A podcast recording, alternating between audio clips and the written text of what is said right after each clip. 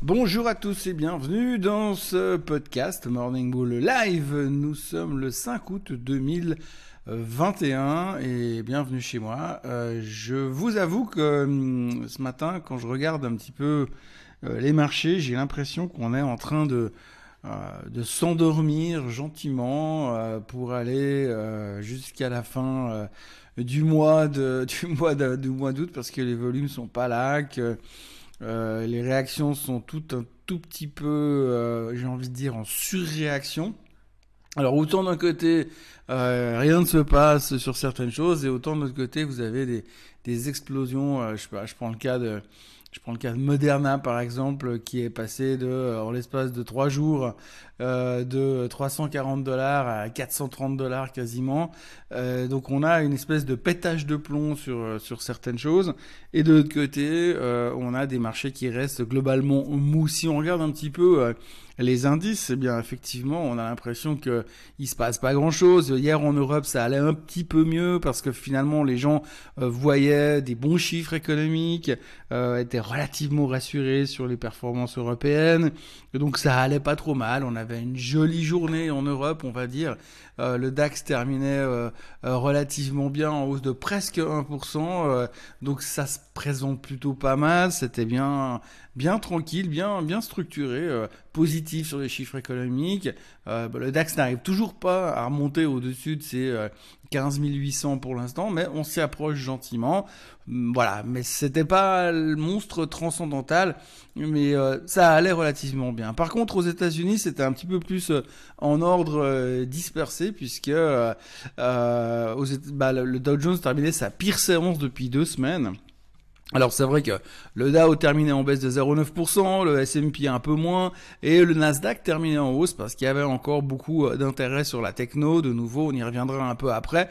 Mais globalement, le Dow Jones était sous pression. Alors c'était principalement pour des, des données économiques parce qu'on a eu quand même pas mal de choses au niveau économique. Alors la première, c'était euh, l'ISM non, non manufacturier hein, qui était nettement plus fort que les attentes. Alors euh, tout d'un coup, les gens se sont dit ah, alors ouais, effectivement, l'économie va relativement bien. Bon, je précise quand même que l'ISM non manufacturier, c'est un chiffre qui est donné sur un mois et pas non plus sur les 24 prochains mois. Enfin bref, peu importe, la réaction était positive. Ça a aussi entraîné des commentaires euh, assez euh, assez bullish euh, on va dire euh, bullish pour l'économie de la part de Monsieur Clarida. Alors Monsieur Clarida, c'est un, un des membres de la Fed, bien sûr, et donc lui s'est lâché hier en disant que selon lui, euh, la force relative de l'économie pourrait pousser largement la Fed à monter les taux en 2023. Alors, euh, bon, ça n'a pas fait non plus cracher le marché, mais une, partie de la pression vendeuse était très axée sur le fait que Monsieur Clarida pensait qu'on pourrait monter les taux en 2023. Alors, je précise quand même que 2023, euh, c'est dans au minimum 18 euh, mois, au minimum et euh, que à partir de là, ça reste quand même un tout petit peu euh, ésotérique de balancer des trucs pareils, sachant que pour l'instant, le marché a quand même une vision euh, pour les 24 prochaines minutes pour ceux qui voient ça de manière très long terme. Donc néanmoins, petite pression et gros stress au niveau des taux d'intérêt qui pourraient monter en 2023. Et puis alors au passage, euh, il faudra quand même signaler les chiffres de l'emploi ADP. Alors bon, les chiffres de l'emploi ADP, on s'en fout en général, c'est pas très très important. On utilise ça plus ou moins comme euh, comme antichambre euh, des, des chiffres des non-farm qui sortent généralement deux jours plus tard, comme c'est le cas cette semaine. Et donc par rapport à ça, les les gens se disent ouais si les chiffres là sont bons, ça voudra aussi dire que les chiffres de vendredi seront bons. Alors pour l'instant, je sais pas comment il faut les prendre, mais en tout cas ce qu'il faut retenir, c'est qu'ils sont pas bon du tout, pas bon du tout, puis alors surtout, mais à des années-lumière euh, des attentes des analystes. Hein. Donc, euh, grosso modo, vous aviez euh, une attente de la part du consensus des économistes qui était de 653 000 créations d'emplois attendues. donc voilà, les gens créent des emplois, les entreprises créent des emplois, tout allait bien et c'est ce qu'attendaient massivement les économistes. C'est donc sorti à 330 000, donc on n'est pas euh, de 3000 emplois à côté, on est à côté de 300 000 emplois. On s'est gouré de plus de 323 000 emplois par rapport entre les attentes et la réalité. Alors déjà, on peut se demander euh, à ce niveau-là à quoi ça sert de faire des prévisions pour être aussi faux que ça. Euh, et puis surtout ces temps, quand on regarde surtout les prévisions des analystes et autres économistes, j'insiste un peu, mais c'est quand même pas de ma faute.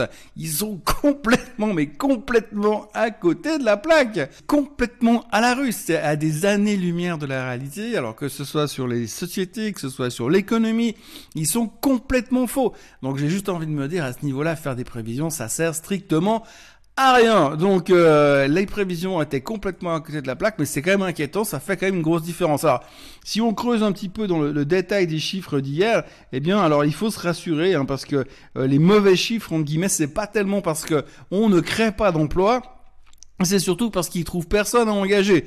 Oui, aujourd'hui, il y a encore beaucoup de gens qui sont au chômage après euh, la crise de la pandémie de l'année dernière et la mise au chômage de près de 40, 40 millions de personnes aux États-Unis. Aujourd'hui, il y a encore beaucoup de gens qui sont au chômage et qui ne veulent pas retourner travailler parce qu'effectivement, les jobs qui sont proposés sont surtout des jobs à court terme et des jobs qui sont surtout dans euh, les, ces jobs de service comme euh, la restauration, l'hôtellerie, les voyages, les vacances, etc., etc. Et les gens ne veulent plus de ce type d'emploi malgré la hausse forte des salaires qui va inévitablement nous mener aussi, d'après ce qu'on regarde dans les chiffres économiques, euh, à une hausse de l'inflation et une inflation qui devrait être transitoire, mais plus tant que ça, parce que quand on voit que la hausse des matières premières persiste et que les niveaux des salaires euh, augmentent de manière fortement, enfin assez massive, eh bien euh, ça laisse supposer que l'inflation transitoire risque de se transformer en une inflation qui dure et va avoir un transitoire qui risque de, de durer plus que quelques semaines ou quelques mois, mais plutôt quelques années. Donc il y a un petit peu un stress de ce côté-là aussi, mais pour l'instant c'est un peu trop tôt pour en parler. Néanmoins, très mauvais chiffre de l'emploi ADP. C'est pas forcément rassurant pour les chiffres qu'on attend euh, euh, vendredi, euh, puisque bah, vendredi on va avoir quand même le non-farm où on attend 870 000 créations d'emplois pour le mois de juillet. Alors là, on va les attendre au virage pour voir si c'est vraiment correct par rapport à ce qu'on vient de nous sortir aujourd'hui. Mais si on fait une règle de 3, ça risque d'être une sacrée déception. Affaire à suivre, on en reparlera euh, lundi matin après la publication de vendredi euh, à 14h30. Je rappelle qu'on attend 870 000 créations d'emplois pour les non-farm payrolls et un taux de chômage à 5,7% contre 5,9% le mois dernier. Euh, autrement, on notera aussi pas mal de chiffres, euh, de chiffres de, de, de société. À noter hier soir, After Close, des chiffres de recul qui étaient mieux que le marché, mais qui décevait sur certains points. Le titre perdait 8% after close. Même chose, déception chez Etsy, 14% de baisse. Les chiffres de GM n'ont pas plu, 8% de baisse. Uber était bon, mais par contre, ils ont fait une, ils ont annoncé une perte ajustée qui a pas plu non plus, 5% de baisse. Et puis, à côté de ça, on notera quand même que dans la tech, tout va bien, puisque AMD a pulvérisé ses plus hauts de tous les temps, avec, pour la sixième fois consécutive, euh, parce qu'on semble se diriger vers une domination totale d'AMD par rapport à Intel un combat des chefs qui dure depuis des années et des années, mais là visiblement AMD est en train de s'éloigner à toute vitesse euh, pendant que Intel a crevé les quatre pneus au bord de la route. Et puis on ne peut pas ne pas parler de Robinhood qui a pris 50% hier. Donc je rappelle 24% la veille, 50% hier, euh, plus ou moins doublé euh, depuis l'IPO. Alors c'est devenu le nouvel AMC ou le nouveau GameStop. Valorisation de Robinhood ce matin, quasiment 60 milliards de dollars. Alors juste pour donner un ordre d'idée, 60 milliards de dollars, c'est plus gros que l'UBS et c'est presque trois fois le Crédit Suisse. Et puis si on le met en, parallèle avec Goldman Sachs, puisqu'ils viennent un petit peu marcher sur leur plate-bande, eh bien c'est la moitié de Goldman Sachs. Goldman Sachs pèse 120 milliards et Robinhood pèse 60 milliards. Alors évidemment, euh, on va me dire qu'on peut pas comparer, mais c'est tout à fait normal et c'est parfaitement valorisé. En gros, Robinhood est devenu un nouveau meme stock et tout le monde est en train de manipuler le titre comme il fait à l'époque. Mais voilà, 60 milliards pour une boîte. Euh, qu'on peut quand même pas comparer aux méga euh, méga banques qui existent aujourd'hui sur la planète. Enfin, on en reparlera peut-être un de ces jours. Donc voilà un peu où nous en sommes aujourd'hui. Je terminerai euh, ce podcast d'aujourd'hui avec une question sur l'or. Euh, la personne me dit, est-ce que vous pensez que euh, l'or peut encore monter beaucoup, sachant que depuis 2019, il a fait une belle remontée N'est-il pas en fin de compte surévalué et ne risque-t-il pas de retomber à des niveaux comme 1450, comme là où il était en mars 2020 Alors effectivement, ces temps, je parle beaucoup de l'or parce que c'est devenu euh, chiant comme la pluie. Il n'y a pas d'autre terme. Hein. L'or ne fout strictement plus rien ou pas grand-chose en tous les cas. Euh, ce matin encore, il était à 1811, il était à 1815 hier. Wouhou, qu'est-ce qu'on s'excite C'est vraiment passionnant. Euh, c'est très difficile parce qu'en fait, évaluer, euh, dire que l'or a une valeur, bah, a la, valeur qu'on veut bien lui donner, hein, parce que ça reste un métal inerte.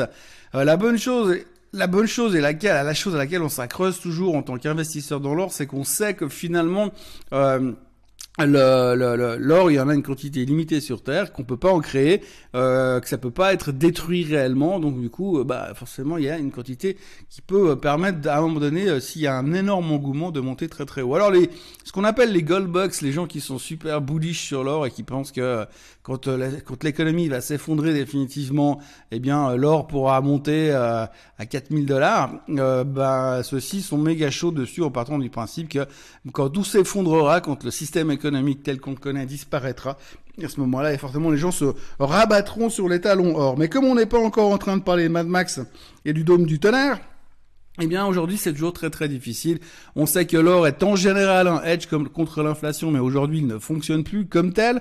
On sait aussi que l'or est un, une protection contre la baisse des marchés, mais comme on est tous plus ou moins convaincus que les marchés baisseront plus jamais, eh bien là aussi euh, relativement gros désintérêt. Et en gros, si la seule chose sur laquelle je peux me raccrocher au niveau de l'or aujourd'hui, cette espèce c'est cette espèce de configuration technique de flag dans lequel nous sommes depuis des mois. Donc là, on est en train d'aller en direction d'une sortie de, de, ce flag dans les, euh, allez d'ici fin octobre, je pense qu'on aura une direction. Et j'ai envie de dire, si d'ici fin octobre l'or est en dessus des 1900 eh bien je pense qu'on pourra avoir une belle surprise avec un retour euh, espéré en direction euh, des 2000-2100. En revanche, si on est en dessous des 1800 d'ici là, euh, je vous dirais que euh, effectivement, il y a un risque potentiel de retourner en direction des 1450, voire peut-être même un peu plus bas, parce qu'il pourrait y avoir un, désintérêt ou une fatigue totale, puisque finalement, on dit toujours que il y a des gens qui mettent 5% d'or dans les dossiers des clients, dans les portefeuilles, juste pour avoir ça en termes de protection. Mais la problématique, c'est qu'aujourd'hui, il semblerait que beaucoup de gens ont cette position de 5%, et donc vous pouvez pas non plus euh, l'augmenter ad vitam aeternam, du coup ça fait qu'il y aurait plus forcément de d'acheteurs. Enfin, chose est-il que l'or fonctionne toujours par euh, par cycle et pour l'instant il y a un désintérêt total et bah il faut le surveiller. Euh, mais c'est très très difficile de dire où est-ce qu'il va aller. Effectivement, si vous êtes un goldbox, on va vous dire que ça va aller à 4000 et puis les autres diront que de toute façon on n'en a rien à foutre parce que ça ne sert à rien et puis que c'est le truc le plus inerte qui puisse exister.